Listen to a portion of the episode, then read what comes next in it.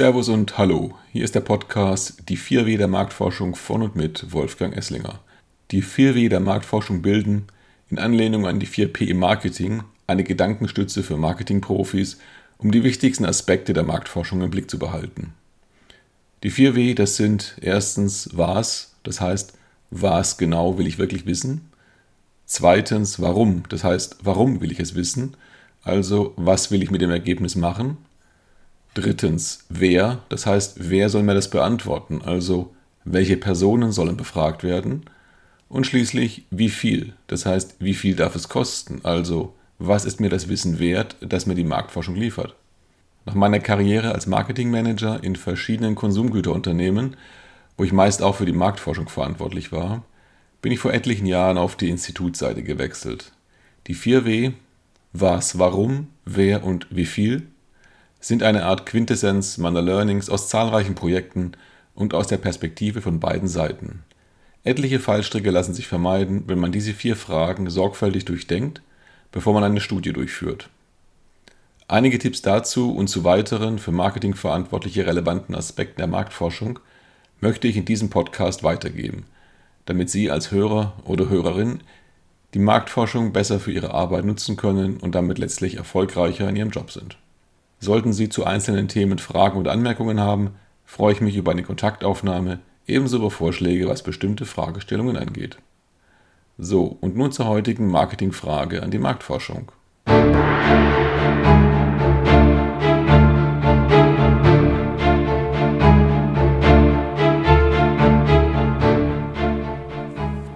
Das dritte W. Wer soll es mir sagen? Nachdem wir in den letzten Folgen mit was will ich wissen und warum will ich es wissen, die ersten beiden W der 4W der Marktforschung besprochen haben, steht heute das dritte W auf dem Programm. Auch dieses hat einen entscheidenden Einfluss auf das Ergebnis. Leider wird meines Erachtens viel zu wenig darüber nachgedacht, wie dieses W genau definiert werden soll. Wer soll es mir sagen? Das heißt, wie soll die Stichprobe aussehen, die ich befragen will? Warum ist das wichtig? Nun, wenn ich die falschen Personen befrage, falsch hier gemeint im Sinne in Bezug auf die Fragestellung, bekomme ich schlimmstenfalls Antworten, die zu falschen Schlussfolgerungen und Maßnahmen führen, ohne dass ich es bemerke. Das klingt einleuchtend, zumindest in der Theorie. Aber wie ist es in der Praxis? Nicht nur die Medien sind voll mit Aussagen wie die Deutschen oder Österreicher oder wer auch immer wollen dieses und jenes etc. Implizit wird eine repräsentative Basis unterstellt, aber selten wird die Stichprobenzusammensetzung offengelegt. Wenn man Glück hat, erfährt man den Befragungszeitraum und die Anzahl der Personen, mehr aber auch nicht. Aber wenn in der Stichprobe überproportional viele Ältere sind, wird man zu Themen wie Gendern oder Umwelt andere Antworten erhalten als bei einer Stichprobe mit einem Überhang an jüngeren Personen. Auch der Wohnort, sprich Stadt oder ländlich, führt je nach Thema zu sehr unterschiedlichen Aussagen. Diese sind für sich gesehen nicht falsch. Falsch werden sie erst, wenn man sie in unrichtiger Weise verallgemeinert. Daher ganz wichtig, wenn Sie Ergebnisse präsentiert bekommen, schauen Sie sich immer zuerst die Stichprobe an, um die Aussagen richtig einschätzen zu können. Gerade heutzutage, wo mit Umfragen Interessenspolitik gemacht wird, sollte man sehr misstrauisch sein. Zurück zum Marketing. Wie haben Sie es bisher gehandhabt, wenn Sie Marktforschung beauftragt haben?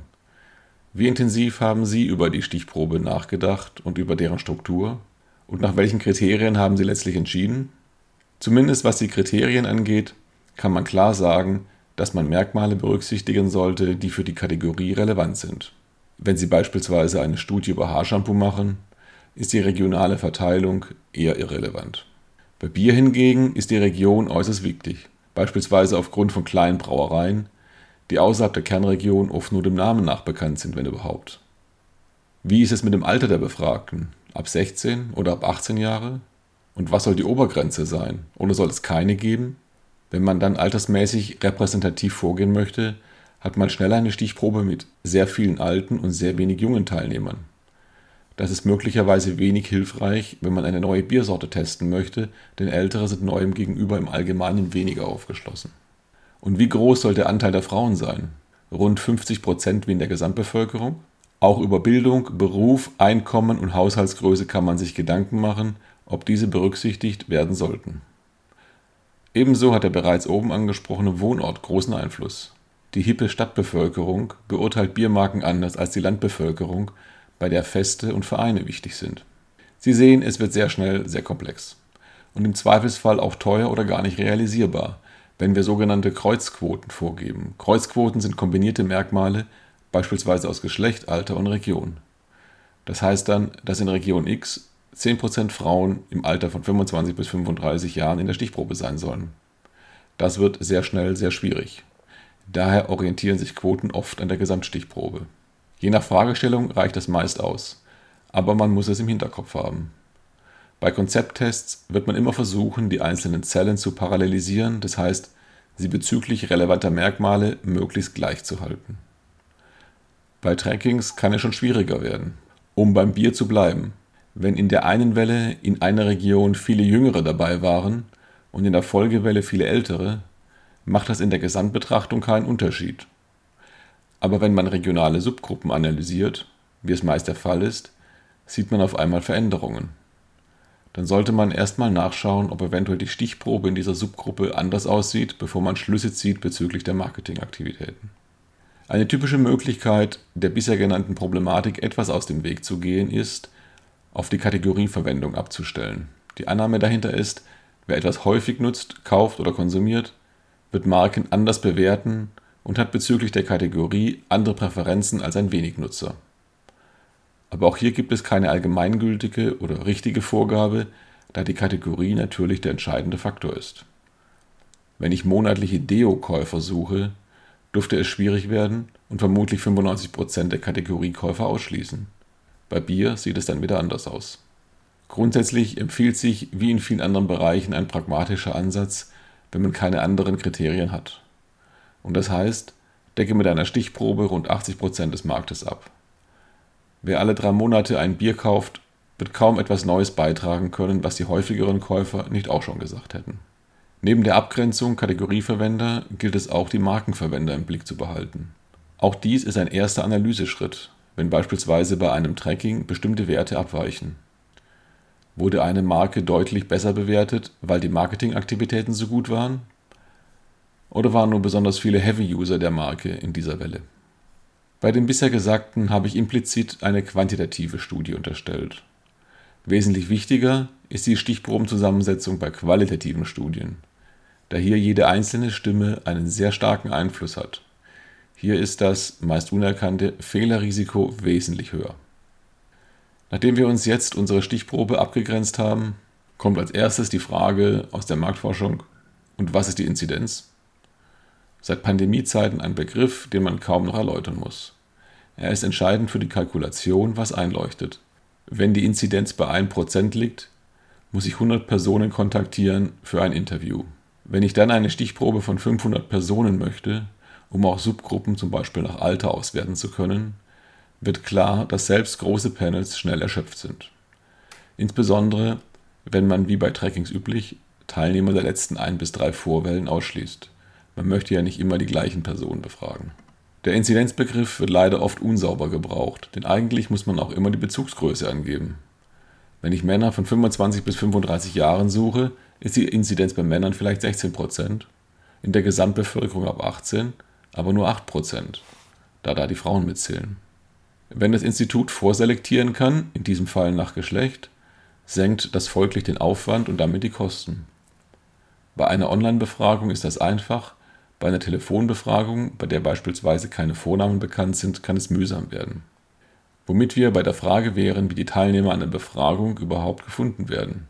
Wie es nach der reinen Lehre geht, steht im Marketinglehrbuch und hat man im Studium hoffentlich gehört. In der Realität sind Online-Befragungen Standard und die Teilnehmer werden von Panel-Anbietern bereitgestellt. Hier herrscht ein harter Preiskampf und die Branche ist ständig in Bewegung. All das ist der Qualität nicht unbedingt dienlich, um es mal vorsichtig zu sagen.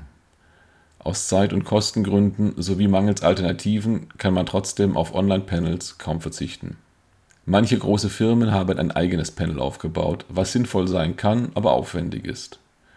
Auch die Kundendatei des Auftraggebers kann sehr hilfreich sein, ist aber nur nutzbar, wenn die datenschutzrechtlichen Einverständniserklärungen vorliegen. Auf Social Media und auf Webseiten werden immer wieder Teilnehmer gesucht und auch offline ist es natürlich möglich. Wer kennt nicht die Interviewer in Fußgängerzonen, die einen, oft für einen Produkttest, ins Studio locken wollen? Telefonische Rekrutierungen sind mittlerweile schwierig geworden, da im Handy-Zeitalter keine regionale Zuordnung über die Telefonnummer mehr möglich ist. Hier wird meist mit computergenerierten und automatisch gewählten Nummern gearbeitet, wobei seriöse Institute Sperrlisten berücksichtigen. Konsumenten wundern sich aber immer wieder, woher ein Institut denn nun genau seine bzw. ihre Nummer hat. Dabei war es reiner Zufall. Nach diesem etwas längeren Beitrag hoffe ich, dass der Zufall bei der Definition Ihrer Stichprobe keine Rolle spielt und dass Sie einige Anregungen für zukünftige Studien mitgenommen haben. Das war's für dieses Mal. Vielen Dank fürs Zuhören. Über Feedback und Fragen, auch Themenvorschläge freue ich mich. Bis bald, Ihr Wolfgang Esslinger.